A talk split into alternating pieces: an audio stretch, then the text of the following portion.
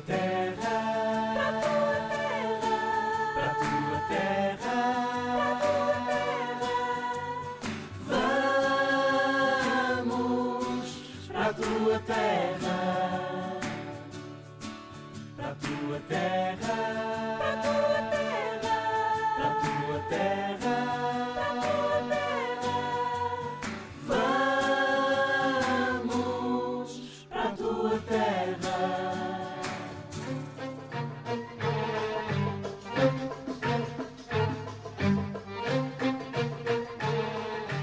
Olá, olá Emanuel. Olá, Hugo. Estás awesome? Estou sempre. Muito bem. A nossa viagem hoje, como acho que sabes, é até à Tunísia, que é um país de 12 milhões de pessoas no norte da África, o Maghreb. De um lado fica a Argélia e do outro lado a Líbia, com uma grande costa mediterrânica. Na antiguidade, foi aqui que os fenícios, esse povo de mercadores e de marinheiros, fundaram a mítica cidade de Cartago, que era uma das maiores e mais ricas do mundo antigo, que depois foi também sede de um império com o mesmo nome e que controlou quase todo o Mediterrâneo. Esteve aqui até a bater-nos à porta. Eh, Não éramos, era nós na altura, não é? Ahm, todo este poder depois, claro, quando há muito poder, há sempre invejas e vai chocar com o de outro império, o de Roma, que se vão defrontar nas também não menos famosas guerras púnicas. Ganham os romanos, que arrasam a cidade com a célebre frase Cartago de lenda Este, Cartago deve ser destruída. Ah, eles reconstruíram depois a cidade com o mesmo nome, no mesmo lugar, e lançaram-se a apagar os rastros do Império Antigo fundaram uma cidade romana. E de facto, durante 800 anos, eh, esta nova Cartago, vou-lhe chamar a Nova Cartago, Cartago de Baixo, foi a mais importante cidade da África romana, até que no século VII, como quase toda esta parte do mundo, foi conquistada pelos árabes muçulmanos. Eh, Ainda hoje, 99% da população da Tunísia segue o Islão. Depois, volta a trocar de mãos no século XVI, desta vez para o Império Otomano, ou seja, os turcos.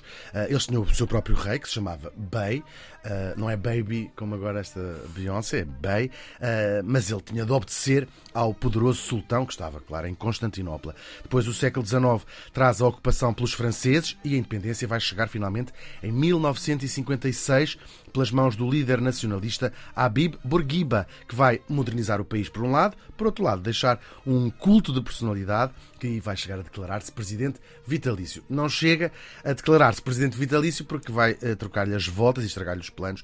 O seu próprio primeiro-ministro, que vai tomar o poder num golpe de Estado, eh, falamos, claro, de Ben Ali, que vai comandar a Tunísia por longos 24 anos. 24 anos carregados de, entre outras coisas, atropelos aos direitos humanos. A vida dos mais pobres eh, é tão desesperada e a corrupção e a opressão policial tão generalizadas que eh, toda a gente assistiu a isso. Em 2010, um vendedor de rua de 26 anos, Mohamed Bouazizi, se incendeia a si próprio como protesto. É o início da Primavera Árabe que se vai espalhar e depois derrubar regimes na Tunísia, no Egito, na Líbia, no Iémen, mas vai deixar sobretudo e infelizmente um rastro de guerras civis que já se chama o Inverno Árabe. Só a Tunísia parece ter conseguido sair bem, é considerada a única democracia no mundo árabe e é um dos países mais ricos de África. Caso para dizer que Cartago, pelos vistos, não pode ser destruída. Para nos guiar através da Tunísia, o nosso convidado é Abdel Jalil Larbi, nasceu em 1975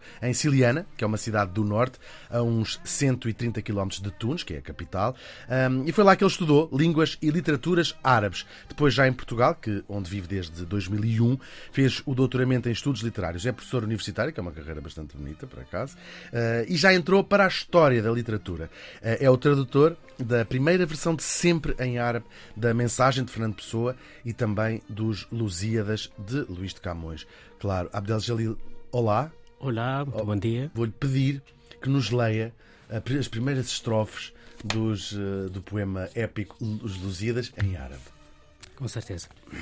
أيها المحاربون الأشاوس والأبطال اللامعون الذين انطلقوا من غرب شاطئ لوزيتانا ليشقوا بحارا لم تجبها سفن من قبل حتى وصلوا إلى أبعد من تاروبانا واجهوا مخاطر جمة وحروب عاتية تخر أمامها القدرة البشرية. وبين الشعوب البعيدة شيدوا المملكة الجديدة السامية. Obrigado. Incrível. É sempre emocionante ouvir É mesmo, eh, é mesmo. os Lusíadas, seja em que língua for. Isto é incrível. Não sei para onde é que havemos de começar, se começamos aí mesmo por este, por este trabalho. Como é que lhe chega, como é que lhe aterra os Lusíadas a uma pessoa que nasce na Tunísia? Como é que lhe aterrou o Camões ao colo? É verdade. De facto, eu sempre tive eh, o, o sonho de traduzir as Lusíadas eh, para árabe, mas sempre também achei que vai ser um desafio enorme, vai ser assim, muito complicado. Também não surgiu oportunidade. Mas espera lá, não é uma coisa comum na Tunísia as crianças terem o sonho de tra- traduzir os Lusíadas, pois não. não. Como é que lhe aparece os Lusíadas Exatamente. na sua vida? É sim, de facto foi um, uma sugestão, um- uma iniciativa da Livraria Lelo no Porto. No, durante acho, que dois anos atrás, também na margem da Expo do Dubai, que é a grande, grande Expo, grande feira, digamos Do assim. livro do mundo- do mundo Exatamente. árabe. Portanto, a Livraria Lelo foi esta sugestão, foi esta uma iniciativa dentro do que chamamos turismo cultural, ou expansão, mais ou menos assim, divulgação cultural, portanto, de Portugal, a Livraria Lero, portanto, quis naquela altura participar ou naquela feira com o Expo- melhor, digamos assim, com as duas eh, obras consideradas até hoje em dia mais eh, digamos Emblemáticas da assim, língua emblemáticas portuguesa. da literatura portuguesa, eh, portanto que são eh, os Lusíadas E a mensagem. e a mensagem. Eu, bom, eu dizia- eh, portanto, hesitei um bocadinho no início, especialmente eh, por causa das Lusíadas. E depois eh, iniciei a aventura. Portanto, E, e o português como é que chega? Ou seja, nasceu na, na- Hum. na- na Tunísia, não tem relações com, familiares com Exato. Portugal. Como é que lhe aparece esse Portugal no seu caminho lá na, na Tunísia? Isso começou concretamente em 2000. No ano 2000, lá eh, na Tunísia e também eh, na universidade. Naquela altura, para ser sincero, quis eh, fazer estudos espanhóis. E não entrou, não teve nota. Exatamente. Não teve É, nota não, para entrar. exatamente naquela altura. Mas, eh, bom, as coisas mudaram, portanto, aqui rapidamente. Bom, primeiro, outra vez, porque conheci amigos portugueses lá e numa conversa do café, podemos dizer assim, dentro daquela pergunta grande, então as pessoas sempre aqui, vocês estão a pensar em ir à Espanha, porque não a Portugal? Portanto, e de facto, no início foi assim. No início foi eh, de uma sugestão eh, aqui eh, do amigos portugueses lá, lá, na, lá na Tunísia e também por uma recomendação dos meus professores. Também naquela altura foi a mesma sugestão. Bom, eu disse porque não. Eh, Em vez aqui de fazer uma especialidade em estudos espanhóis, que há muitos especialistas nessa área lá na Tunísia, no maioria do mundo árabe, mas pelo contrário, não havia mesmo nada eh, especialistas, digamos assim, entre aspas, em, em estudos portugueses. E, e gostei, bom, gostei da sugestão e depois comecei a planear, portanto, a planear eh, para vir cá, estudei um bocadinho só para Portugal, mas eu conheço, conheço Portugal antes através da literatura. conhecia cá, ok. Portanto, só, só através da literatura, através do futebol.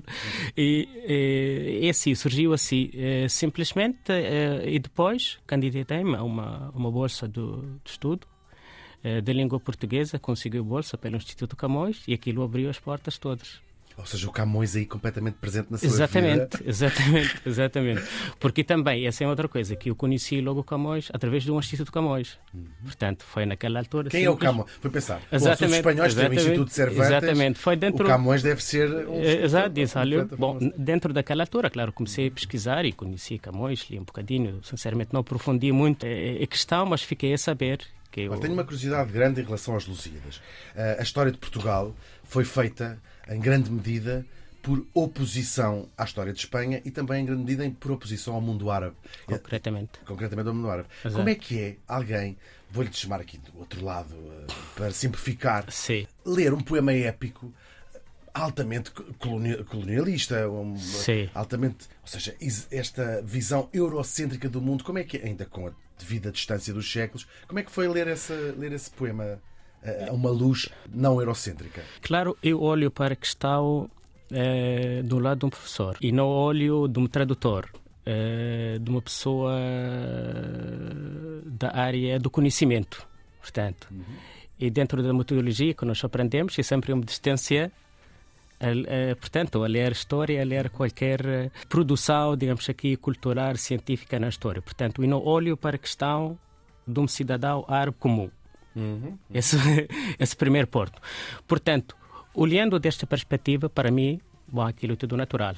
Portanto, não estou a esperar nada de um novo império que está a crescer para definir eh, a sua história, tem que desmarcar dos outros. Uhum.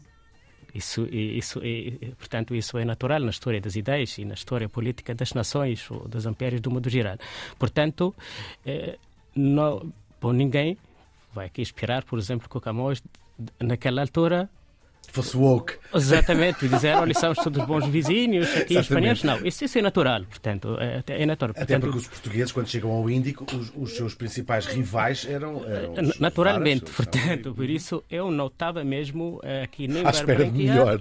Eh, li aquilo mesmo de uma de uma forma muito independente, digamos uhum, assim. Uhum. Também compreendo perfeitamente, porque também li, eh, li muita, muitas coisas, okay, muitas referências sobre o espírito daquela altura, o espírito daquela época. Uhum. Portanto, era natural que havia, eh, digamos, esses conflitos. O, o, obviamente, a literatura, o, a poesia, o, os papéis de modo geral, bom, podemos considerar alta uh, demonstração ou representação, digamos, claro, de, uh, de, uma nação. De uma glória. Exatamente, de uma glória. Existe, existe com certeza, mas a literatura árabe seja um espelho disto, ou seja, o, o, o retrato desta época por poetas, por poetas árabes. É, sim, também havia mais ou menos. E é mais ou menos o mesmo tom. É, mais ou menos o mesmo tom. Mesmo Al-Mutanebi, que é um uhum. considerado o grande poeta árabe de todos os tempos, naquela altura, uh, fazia praticamente a mesma coisa da Camões. A defender as conquistas árabes contra os romanos, contra os bizantinos, acho que naquela altura, não me lembro bem, mas praticamente dentro da mesma da mesma da mesma lógica. Um poeta na altura é, é como hoje em dia os meios de comunicação social. Não vai haver um meio de comunicação social ou um eram os influencers não? exatamente aquilo faz parte com nós hoje em dia chamamos propaganda. Seja no sentido uh, portanto do glorificar uh, a pátria ou também como uh, tentar minimizar o adversário, o inimigo, como nós chamamos na altura. Através da poesia até, até é uma forma mais bonita do que andarem todos à chapada uns com os outros. Exatamente, exatamente. exato. E também a poesia, eh, a vantagem da poesia dentro portanto, daquelas uh, ofensas que podemos dizer aos outros, mas no meio tem sempre várias passagens muito humanas, mesmo no, nos, aqui nas Lusíadas uh, vimos isso, não é? E tudo, por exemplo, aqui crítica, portanto, aos árabes, ou difamar os árabes, mas também dentro daquele contacto lá havia muitas passagens muito, muito positivas e uhum. até gostei muito uh, nos Lusíadas. Portanto, uh, a poesia também tem esta, uhum. esta faceta. Uhum. Agora que já tirámos o Camões do caminho, vou pedir-lhe que me fale um bocadinho de Siliana, a cidade onde, onde nasceu. Sim. Siliana é uma cidade muito bonita, que fica no norte da Tunísia, mais ou menos 120, 130 quilómetros uh, sul uh, da capital uh, Tunis. E mais ou menos tipo Santarém em Portugal. Portanto, é a capital do gótico. Exatamente. É daquelas cidades aqui muito. Uma cidade assim pequena, modesta, não tem muita. Não é um destino turístico, por exemplo, comparativamente com as outras cidades uh, conhecidas. Uh, a Tunísia na, é, um grande, é um destino turístico naquela exato, região enorme, portanto, enorme é, é, um destino uh, turístico enorme. Bom, Saliana não continua uma terra muito mais virada à agricultura. E, pronto, é, é a minha cidade, por isso vou sempre falar daquela forma mais, mais romântica. Claro. Assim, mesmo que seja. Era muito diferente nos anos 80, quando cresceu, era hum. muito diferente crescer em Siliana ou crescer em Tunis era, havia essa diferença grande no país? Não, não, seguramente, seguramente. Especialmente uh, uh, por, por, causa portanto, das alternativas, das oportunidades. Por exemplo, estar na minha cidade, por exemplo, aqui na Ciliana, não, nós não tínhamos praticamente. Uh, nada, nem, nem cinema, por exemplo, nem, nem, nem teatro, nem até mar, porque um bocadinho longe. Tínhamos poucas coisas. Portanto, assim que como pôde, criança. Fugiu para Tunes, foi isso? Exatamente, portanto, ali, mesmo para brincar, tem que ir fora da cidade. Ir, e foi estudar para a faculdade ainda. Exatamente, por isso uh, a minha infância foi caracterizada praticamente para coisas muito simples, muito modestas, entre amigos, portanto não tinha muitos uh, horizontes, nem, espaços até para, para abrir mais. Isso totalmente contrário não é só Tunis, ou das, das outras grandes cidades, como Hammamet, como Susa, como Sfax, etc. É, bom, até, até, até a universidade. Concretamente, virada enorme, o gigante, o grande da minha vida, como, como pessoa, primeiro, foi, foi em Tunis. Foi sozinho capital. para Tunis quando, foi, com 18 anos? Foi. Disse aos seus pais: Agora vou para Tunis. Estudar. Agora uma nova, uma nova aventura. E, o resto foi tudo fácil lá. Bom. Uh, uhum. Também com os amigos. Uh, nós, quando pensamos no Maghreb, pensamos muitas vezes, ou a maior parte das pessoas pensa em deserto, em areia, não é? a Tunísia não é, não, não é parecida com, com Marrocos, por exemplo, ou Argélia ali ao lado, que são países que têm um desertos maiores. Sim, Tunísia é mais ou menos uh, um bocadinho semelhante, mas a Tunísia, como um país pequeno, uhum. é, é, conhecida mais uh, como um país. Podemos dizer, mais zonas verdes do que deserto. Portanto, até dentro dos países árabes é, é um país bastante verde, não é? É conhecida a Tunísia verde uhum. entre, entre os outros países árabes, porque uh, tem um parte, acho que um terço do país, do país mais ou menos uh, deserto, o resto não. Portanto, o resto é toda zona são zonas habitadas.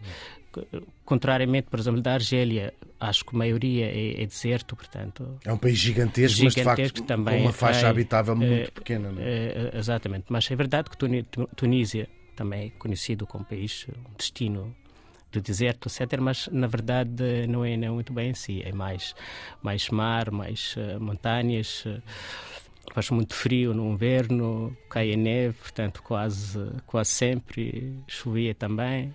É, é, é mais isso, portanto, do, do, que o deserto. Portanto, e como tunisino, acho que fui só uma vez ao deserto. Ah, foi? não tenho. E foi com um português, aliás. Foi mostrar o deserto. Exato, para mostrar o deserto. Que diz que, Para ele não dizer que não havia deserto. Não, é, é, verdade. É verdade.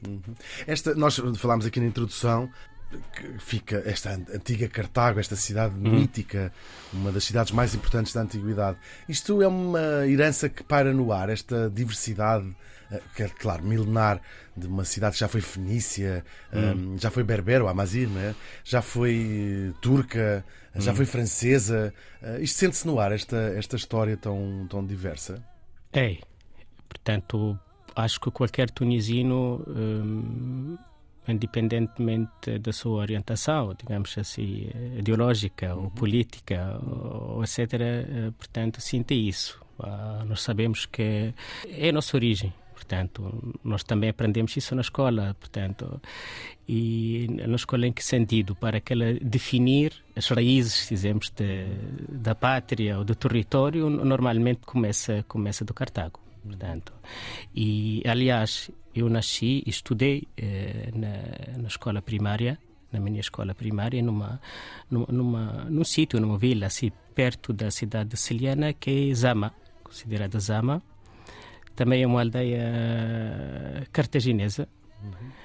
onde o Aníbal, o, o célebre Exato, ali, eh, bom, chefe, como disse aqui, a, eh, a lenda perdeu a última batalha contra os romanos, portanto, em 2002 uh, antes de Cristo. Portanto, são, são fatores, mesmo dentro da minha cidade, nós uh, conhecemos esta história. Portanto, além Os coitados história... dos miúdos da Tunísia, porque têm muito mais matéria de história para estudar do que... coitados, 4 mil anos de Exato, história. Quatro, e nós começamos, é verdade, na escola começamos muitas vezes em Musec. A começar pois, imagina, a história é cartaginesa, romana, bizantina, chegando, é, é, é, verdade assim. Até, aliás, até em Portugal, nós muitas vezes se refere isso, é, pelo menos temos aqui duas uh, cidades. Uhum praticamente terem o mesmo nome, que é o Cartacho, a cidade do Cartacho, em português, e Tunis. Tunis, sim, sim. Tunis, certo, portanto, certo. muitas vezes nós temos pelo menos duas cidades, e Beja, sem esquecer Beja. A Beja do Portugal e também temos o Beja, a cidade da Beja na Tunísia. O Império Cartaginês uh, chegou, chegou à Península Ibérica, sim. não totalmente a Portugal, mas sim, mas hum. no, a parte sul. É muito incrível. É, não é? Mas nunca tinha ouvido falar de Portugal na, na escola quando era miúdo, não é? Eh, eh, não, não. De, de, facto, não. Mas isso só eh, na escola, acho que não. Não me lembro. Uhum. Mas um bocadinho mais tarde se calhar aqui no, no ensino secundário, sobre também dentro daquelas partes de história árabes, conquistas árabes na, no Andaluz, na Península Ibérica, e referem, portanto, ao Portugal, mas de uma forma muito, muito fugaz, sim, não é, não é, não é com profundidade também, portanto, não depois cresceu nos anos 80, falámos aqui, depois 90, quando, faz, uh, uh, quando começa a ir para a faculdade, não é? Nós temos esta percepção, claro, a Tunísia é um país muito particular no mundo árabe, mas viveu desde a independência e até aos anos 2000, vou chamar duas ditaduras, não sei se, como hum. se, se aceita esta nomenclatura de um estrangeiro. Sentia-se isso? Sentiu que cresceu numa, numa ditadura? Bom, eu, eu acho que não Muitas vezes depende, depende da perspectiva. Uh, muitas vezes há alguns regimes um bocadinho autoritários, uhum. se podemos dizer assim, uh, mas não é uma ditadura no sentido um, profundo. Uhum. Portanto, assim, é verdade, podemos achar mais ou menos no sentido político, sim, eh, há uma certa restrição aos partidos da oposição, mas para o da minha experiência pessoal, e concordo que aqueles nos finais são uma ditadura. Uhum. Portanto, mas sim, não posso dizer também que é uma ditadura daquelas mesmo que a pessoa não, não abria, portanto, aqui a boca, que há prisões, que há, portanto, hum, o, prisões tipo cheias de opositores, não. Acho que foi eh, dentro uh, daquela, uma, uma, se calhar, não, não posso dizer assim, tipo uma, um regime muito uh, autoritário em certas uhum. perspectivas. Uhum.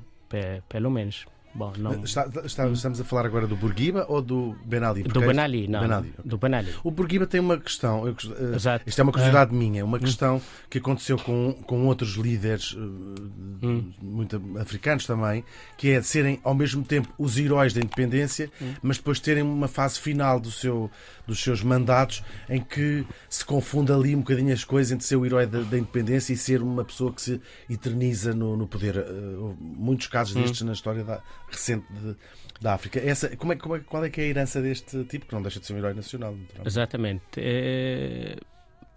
Bom, do modo geral, é, é, considerado, portanto, como se diz aqui, pai, pai da, nação. nação. Foi muito determinante na criação do futuro da Tunísia, ou Tunísia atual, é, em vários aspectos, no sentido social, eh, também eh, cultural, na educação, no direito das mulheres, na criação de uma república, eh, um regime, digamos assim, orientação mais ou menos laica, laica. Uhum. aquela separação entre a religião e a política, isso foi, portanto, vários aspectos, de facto, muitos muito interessantes, especialmente na área da educação, na área da saúde.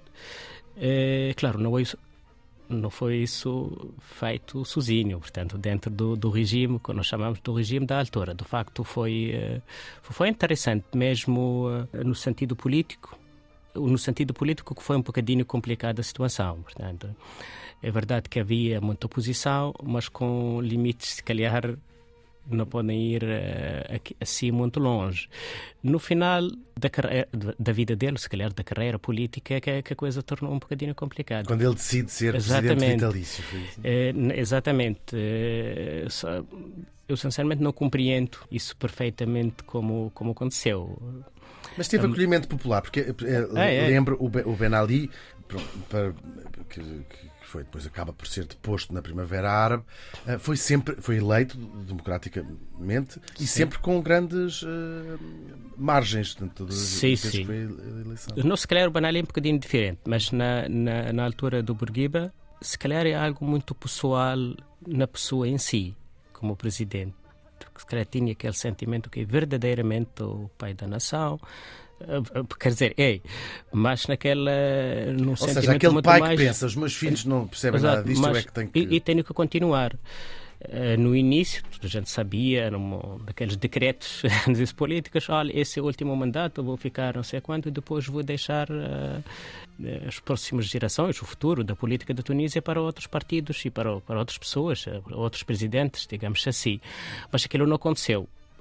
não sei o que, que passa ali Há uma reflexão engraçada, porque essa história que contou podia ser contada Podia estar a dizer a mesma coisa do Iraque, do Egito, Hum. da Síria. Todos eles tiveram figuras que a uma altura uh, disseram: Bom, se calhar o melhor é eu concorrer mais uma, uh, ficar mais um Hum. mandato.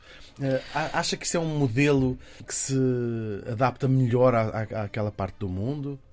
Acha que foi uma circunstância de ter. E, não, eu acho que parecidas? foi mais uma, uma circunstância, portanto, depende do ponto de vista. Por exemplo, nos outros países árabes, é, é, era a maioria eram regimes mais militares. Uhum. E, portanto, esse logo no início o espírito totalmente diferente. Na Tunísia não foi o caso. Portanto, não, não foi o caso, até uh, o, o também tinha uma formação, podemos dizer, ocidental, era muito amigo da maioria dos, uh, dos líderes europeus, dos líderes europeus também uh, americanos e japoneses, tudo isso não era considerado uma figura como muito aberta. Uh, foi praticamente uma pessoa democrática, estamos no espírito daquela altura. Portanto, as coisas mudam, mudam depois. Sim, não é geralmente considerado um ditador. Exatamente, nunca, hum, portanto, nunca foi também um país militar, também a potência dos militares, ou, a força dos militares, ou a presença de, dos militares não era assim uma grande coisa. De facto, investiu no essencial, tipo na educação, na saúde, também era uma abertura no sentido partidário político muito grande. Portanto, noutros países árabes, por exemplo, hoje em dia, raramente encontrar uh, partidos, por exemplo, tipo uh, partidos uh, comunistas ou partidos, assim, dizemos assim, de, esquerda, de, de extrema esquerda, mais ou menos, em outros países, mas na Tunísia, de facto, havia, existia mesmo. havia debate político, exatamente, jornais com várias exato. Portanto, pelo menos, mesmo que ele era uma pessoa muito podemos dizer, em, em, em várias uh, alturas autoritária, mas pelo menos deixava os outros exercer a então, sua qual foi, opinião. qual foi o erro do Ben Ali, por exemplo? Foi a parte económica? A como parte diria económica. O, o, não, aquele é, americano, o It's the Economy. Sim, quando disse, também o Ben Ali tinha, tinha um outro, vários pontos negativos, especialmente na, na abertura política não era, era completamente fechado. Uhum. Portanto, Bourguiba era muito melhor, pelo menos. Uh, ben Ali não. Portanto, foi escolheu o sentido contrário, tipo, primeiro, pensar mais no tudo que é econômico, no tudo que é investimento e fechar praticamente as portas, tudo que é liberdade de expressão, dá mais possibilidade para os outros partidos, partidos uh, aparecer ou também aqui a viver a vida política foi, foi, foi muito complicado neste ponto. Portanto, Depois começar a preparar o seu sucessor, como também aconteceu Exatamente, na Síria. E, e foi, foi muito pior, especialmente nos anos 90, foi, foi muito pior. E também a relação aos opositores e tudo isso. Notava isso na sua vida, que era um estudante universitário, sim, sim, se calhar um bocadinho sim, mais sim. Sim, isso exatamente, perfeitamente. Nós vivíamos isso na universidade com Uh, com aquelas manifestações da faculdade constantemente, não é constantemente, participava mas, também, exatamente sim, e nós notamos uh, o regime policial era em todo lado. Uhum. Isso, isso, isso era, era, era, óbvio, portanto, na altura.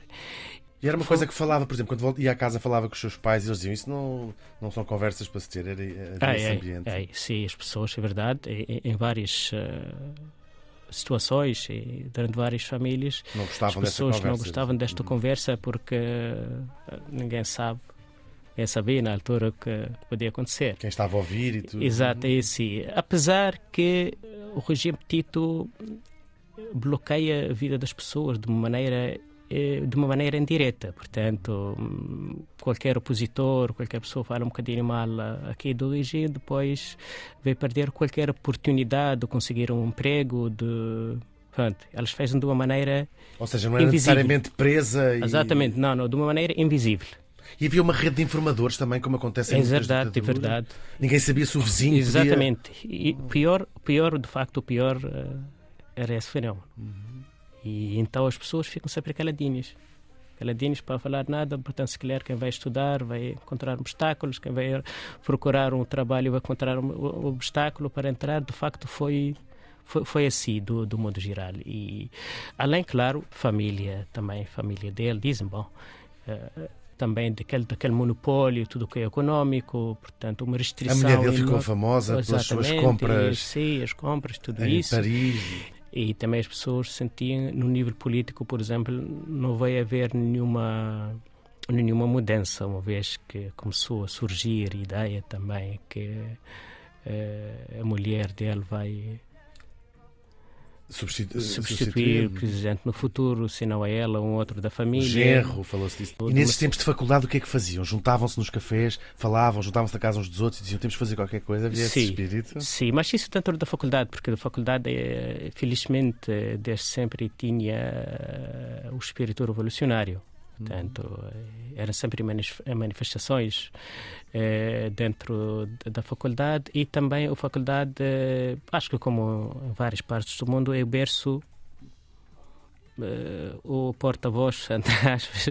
Porque os jovens geralmente ainda acreditam que o mundo vai ficar melhor. Isso, e, e tem, tinham sempre este, esta vontade de revolta. E havia também uma vida cultural nessa altura, estamos a falar dos anos 90, de escritores que, se, que, se, que, escreviam livros um bocadinho menos simpáticos para o regime, pintores, realizadores. Havia, este, havia uma vida cultural. Porque as ditaduras não, às vezes não, são. Não, não, muitos poucos. Muitos poucos. É, era possível escrever uh, algo assim. As pessoas saíam, havia Exatamente, muita gente a maioria é, é fora, fora do país, ou em jornais uh, estrangeiros, a maioria era em francês, francês na França, França, uhum. em poucos jornais árabes, mas na Europa, uhum. portanto, a maioria ou na, na França ou, ou na, na, Inglaterra. na Inglaterra, mas dentro da Tunísia não acredito. Não. E foi por essa razão, isso também ajudou na sua decisão de se vir embora em 2001? Uh, não, sinceramente não. Não? não.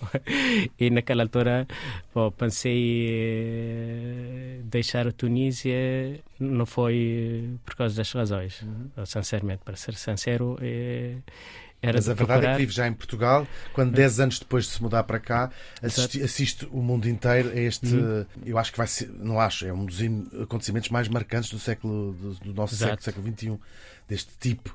Uh, com uma história terrível, de, de, hum. de, por cima uma história terrível e quase mesquinha, porque aquilo é umas multas que lhe pagavam, uh, este vendedor ambulante, hum. já tinha sido perseguido pela polícia várias vezes, etc. E naquele dia partem-lhe o carrinho, etc. Hum. E este tipo, este, uh, este rapaz de 26 anos queima-se, sabe, e vai, morre uns dias depois.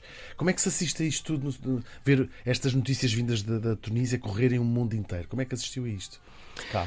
Portugal? De facto, foi o momento mais marcante eh, da minha vida. Eu assisti a revolução deste primeiro passo, dizemos cá, juntamente com os tunisinos que nós eh, que conheço, que, que vivem cá. Foi uma surpresa. Para ser sincero, nós não imaginamos que aquilo ia acontecer. Uhum é até como se fosse um destino, digamos assim.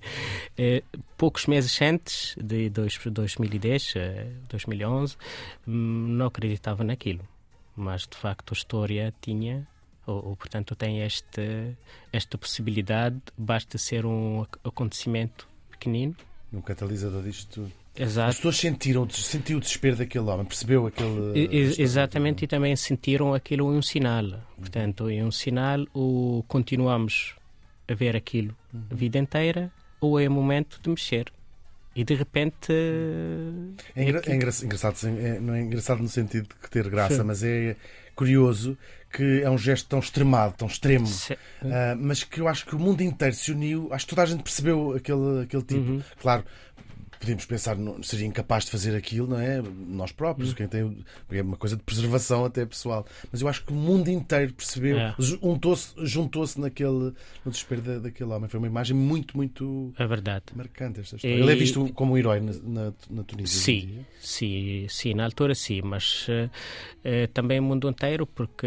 Um, no início da segunda década, do início de 2010 e 2020, eh, eh, pelo menos na zona, pelo menos na zona dos países árabes ali do Médio Oriente, as pessoas sentiam mesmo a necessidade de fazer uma mudança, porque passou quase um, um meio século da criação dos novos Estados, desta independência e tudo, e, e, nós não sentíamos uma grande mudança, portanto, foi um meio século, 50 anos, foi eh, uma altura de esperar uma coisa qualquer, toda a gente estava à espera de uma mudança Até porque as independências dos anos 50, geralmente Exato. dos poderes coloniais, tinham vindo juntas com uma enorme esperança do vamos Exatamente. reconstruir e, nações árabes. E né? começaram aqueles sonhos com estes presidentes, Bourguiba e, uhum. E, e, e, muitos, muitos semelhantes, passando 50 anos quase, daí diz, tem este simbolismo Uhum. Portanto, meio século, se calhar, agora é a altura eh, de fazer qualquer coisa. Uhum. Por isso, de repente, eh, num acidente muito simples, digamos assim, que com eh, aquele jovem, e que a propagação do espírito, do sentimento da, da revolta ou da revolução espalhou praticamente em todos os países árabes. Todos os países árabes. Exatamente, daí que foi o momento ou nunca. Naquela altura, bom, começou na Tunísia, que é um, primeiro, já sabe, depois foi o Egito, o Egito também acabou o Egito, o Líbia, o Iémen, e passou até e, no Omar, até no Bahrein. Claro, não, não, não, a Síria também, é. com resultados trágicos, Exatamente. não é? Mas até mesmo em sítios que se calhar não se ouviu tanto falar, o Marrocos também teve Exatamente, também o Marrocos, a Argélia, é verdade, espalhou-se quase hum? por todo o continente africano e, hum? e o Médio Oriente. É com pena que se diz. Primavera Árabe é uma expressão linda, não é? Hum. Mas é com pena que temos que dizer que não correu eh, bem, ou pelo menos não correu da maneira como se sabe. A Tunísia é um caso particular, mas uh, todos os outros países. Uh, a Síria está numa guerra civil, houve, morreu já imensas. Ou seja, a Primavera Árabe não foi a promessa foi. Que, que, que, tinha sido. Como é que, como é que ajude-nos a perceber um bocadinho isto? O que é, o que, é que correu mal?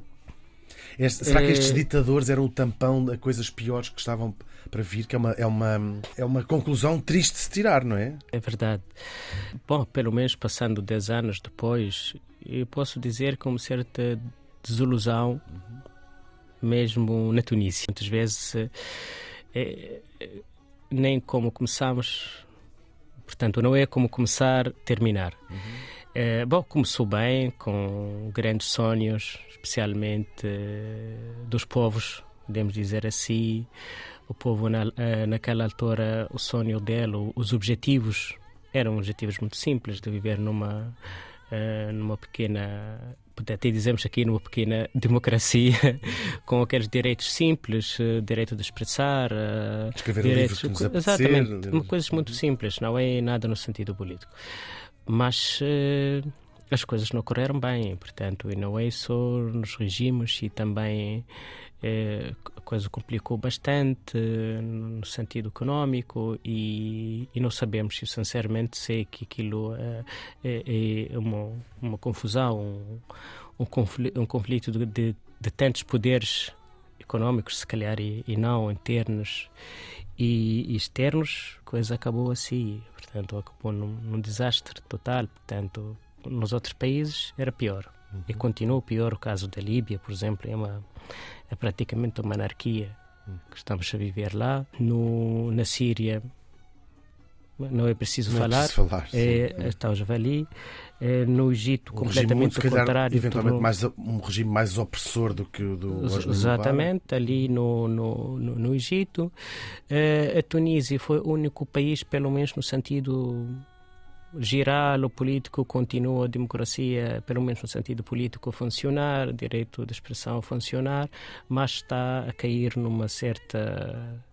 Em, em vários problemas. Eh, As notícias não têm sido boas. Exatamente, económicos e também no sentido político, que ainda está incerta. Portanto. Uhum e esperamos que tudo. Fala muito uh, sobre esses assuntos com os seus amigos eh, que vivem na Sim, sim, sim, sim, claro. Quando dissemos desilusão, porque não, não é, em 2010, é, é, no início, portanto, dessa, desta década, dos anos uh, 2010 até pelo menos cinco anos depois, sonhávamos de facto com ter um país próspero, com mas infelizmente, pelo menos nos outros países, não aconteceu. Na Tunísia, continuo a dizer que sempre é muito melhor do que os outros.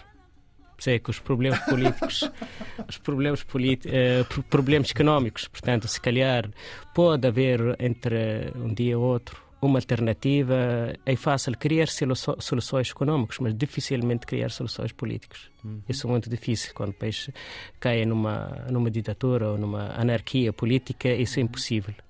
E estamos a ver o que aconteceu, no, no, por exemplo, na Síria e outros países. Pelo menos na Tunísia, nunca uh, não chegamos até a altura. Foram sempre eleições uh, livres. livres. Uh, ganharam os os, piores, partidos os piores, piores ganharam os piores, mas pelo menos foram eleitos. Foram, exatamente. Pelo menos é uma.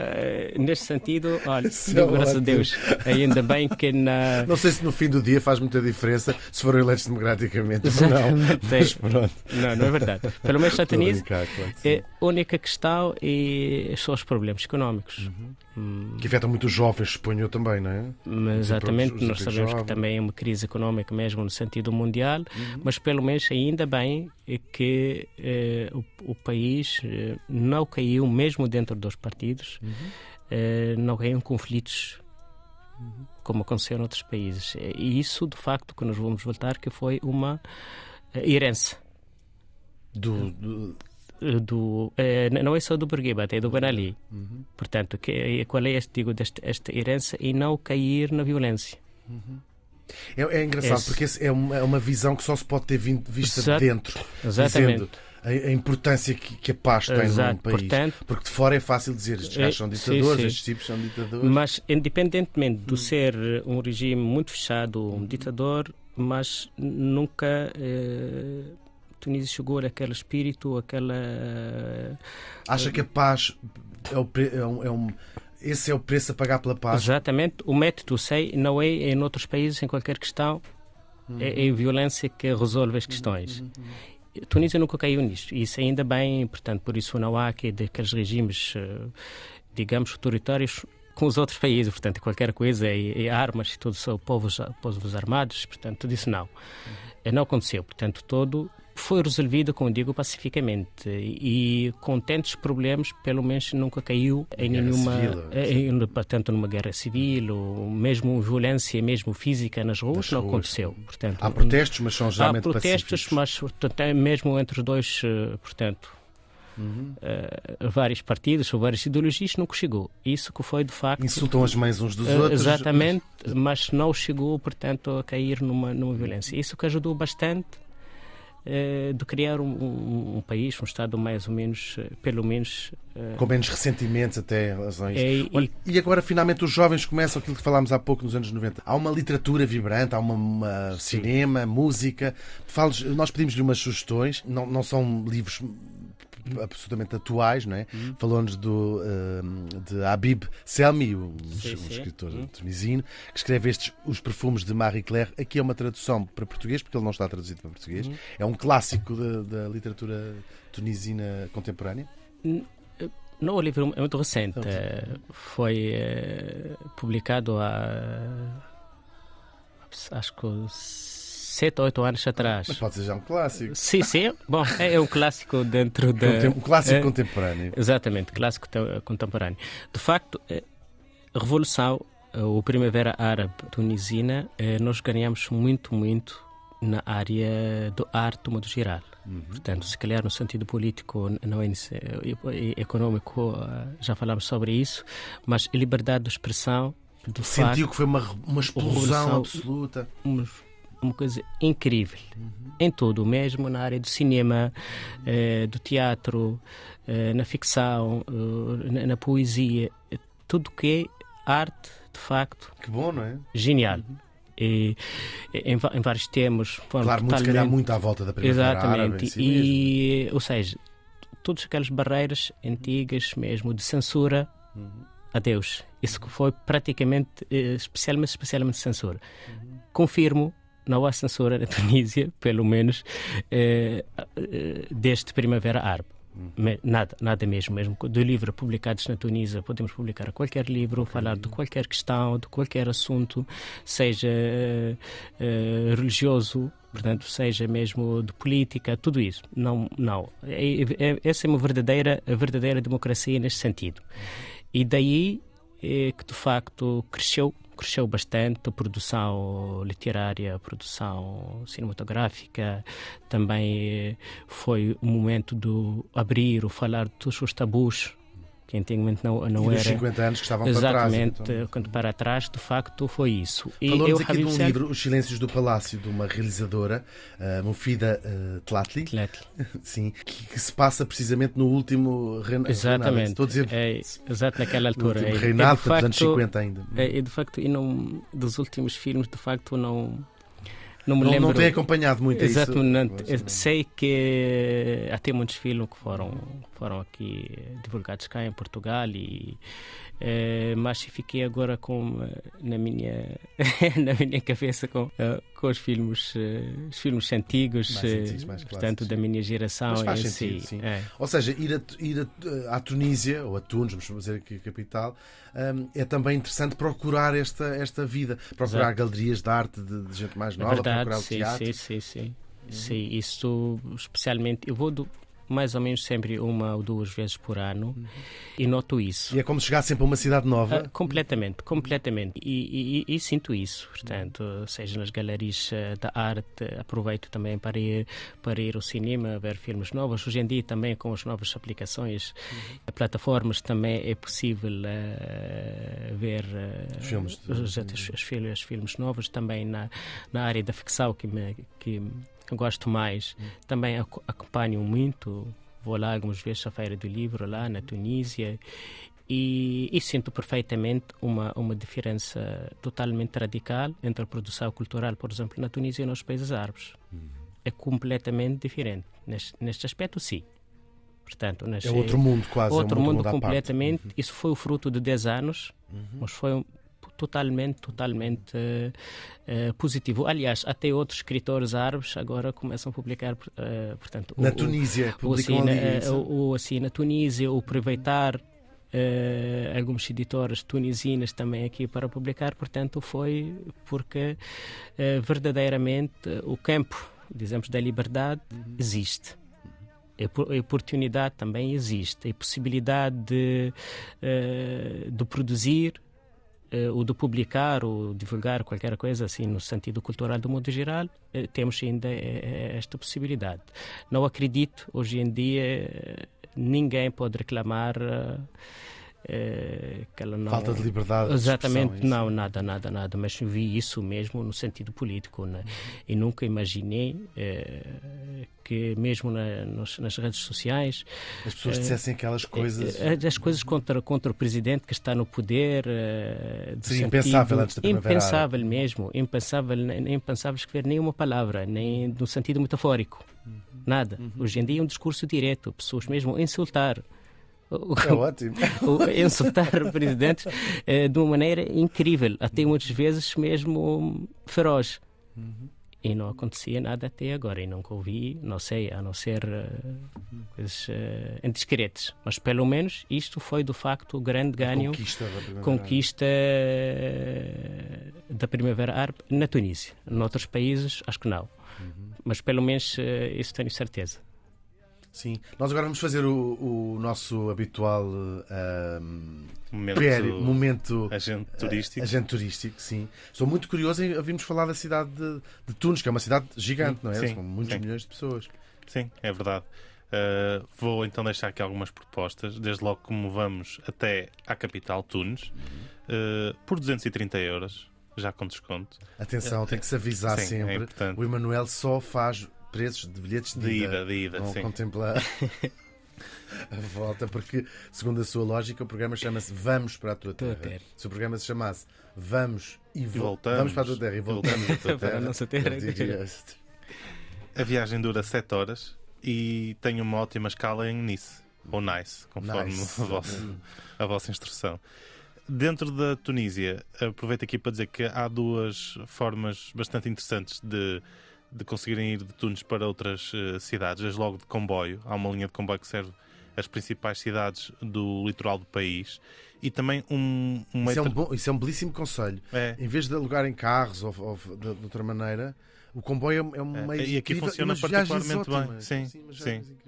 e aqui já não é um- um, Agora é tudo em túnel. Não, aqui já não é uma opção tão interessante, mas é, é- são carrinhas chamadas loages é? de 7 a 9 lugares que acabam também por ser um- uma espécie de transporte público, até tem preços muito semelhantes eh, ao- aos comboios. E são confortáveis?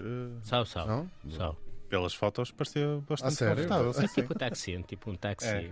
com- E são bar- é mais barato que o comboio? É, é os mesmos- são preços equivalentes ao, Hum. ao- ao comboio. São são, são mais frequentes e mais rápidos a chegar Ok. aos sítios. Mas nós recomendamos o O comboio. comboio, não é? sim, o comboio. Eh, em Tunes, aconselhamos a ficar no Daria, o hotel, 40 euros eh, por noite.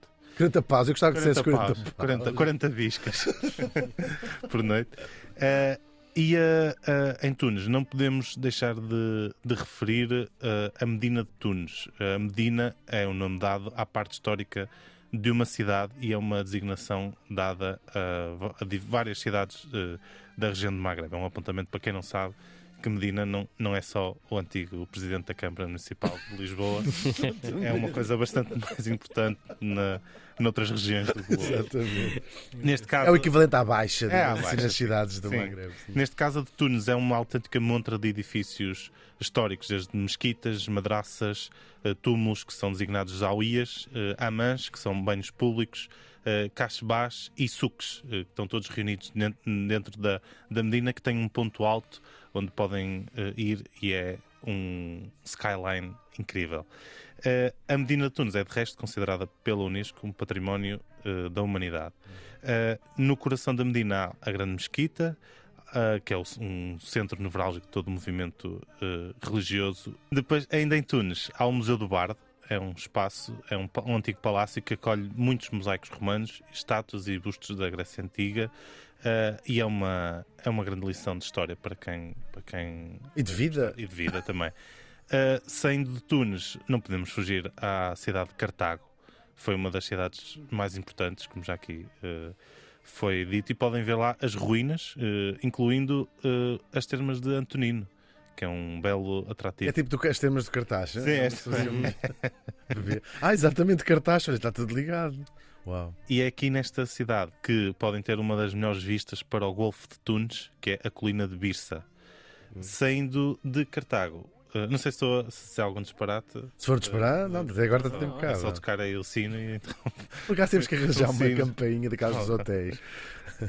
Um- uma cidade que há aqui um disclaimer que eu tenho que fazer em relação à Tunísia que há coisas que ficaram inevitavelmente de fora porque é impossível reunir todos os atrativos eh, deste país assim num- neste espaço de tempo falo eh, agora de Isso é uma queixa, mas não, não, não, tens pouco não, tempo.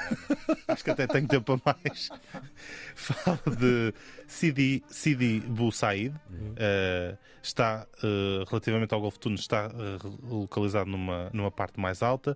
E é aqui que se encontra um, um, um café histórico, que é o Café de Nates, que é um café que Simone de Beauvoir e o João Paulo Sartre frequentavam. E a própria Simão de Oliveira, E se a calhar. própria Simone de Oliveira, sim. Natalina José, a Gama, acho que foi ali um núcleo. Ele lá a Sim. as tertúlias do.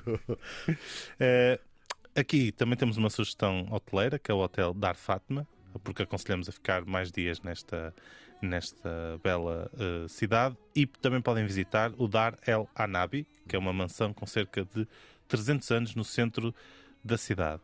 Recomendamos também o deserto tunisino, como já aqui foi, foi falado. E, por fim, a Djerba é uma ilha que fica na costa do Mediterrâneo e diz que foi aqui que Homero se inspirou para a sua obra Odisseia. É procurada também pelas suas praias, mas é também um local bastante cultural que tem inclusive um museu de Guelala eh, que podem eh, visitar. Passando para a comida, eh, o Abdel Jalil falou-nos do cuscuz, Claro. eh, que é, não sei se é o seu prato favorito, mas É, é, é o seu prato favorito. Sim, sim. E disse-nos uh, aqui em Portugal não há um Não, restaurante aqui, tunisino de eh, referência, né? Não, infelizmente não. Infelizmente não. E nos outros restaurantes de, de Sim, Magreb, é, exatamente, não, o cuscuz não é bom? Não, não, é bom, é bom também. né? É uma ligeira diferença, portanto, dos eh, especiarias. Também marroquino. eh, que cá em Portugal acho é só eh, nos restaurantes marroquinos. É. Sim, as, as linhas acho também. creio que também não, Não, porque aqui não há e não conheço que restaurantes argelinos. Acho que do, do, do zona do Magreb são marrocos ou marroquinos aqui que têm alguns restaurantes. O resto era até tipo Síria, Líbano. Uhum. Não. E nós temos estado a ouvir uh, Eddie uh, Jouini, um dos ca- cantores clássicos, ele já morreu, uh, clássicos da Tunísia. Também a Amina Faquet, que essa ainda é viva, graças a Deus, e até está muito bem conservada. Exato. E também Latifa, outra grande cantora. Obrigado por ter-nos trazido estas músicas. Uh, nós estamos já a fechar estas músicas. Eh, que escolheu para, para acompanhar esta conversa estão disponíveis no Spotify, na nossa playlist que se chama Vamos para a Tua Terra. Foi incrível esta conversa. Obrigado por nos guiar pela, pela Tunísia. Um, e fechamos com um full circle moment. Disseste há pouco que há uma ilha na Tunísia que inspirou uh, a Odisseia. O nosso Camões inspirou-se na Odisseia para escrever a sua obra. Portanto, fechamos exatamente quando começámos e voltamos para a semana. Obrigado. Muito obrigado. Muito obrigado. Para tua terra. Para a tua terra. Para tua terra.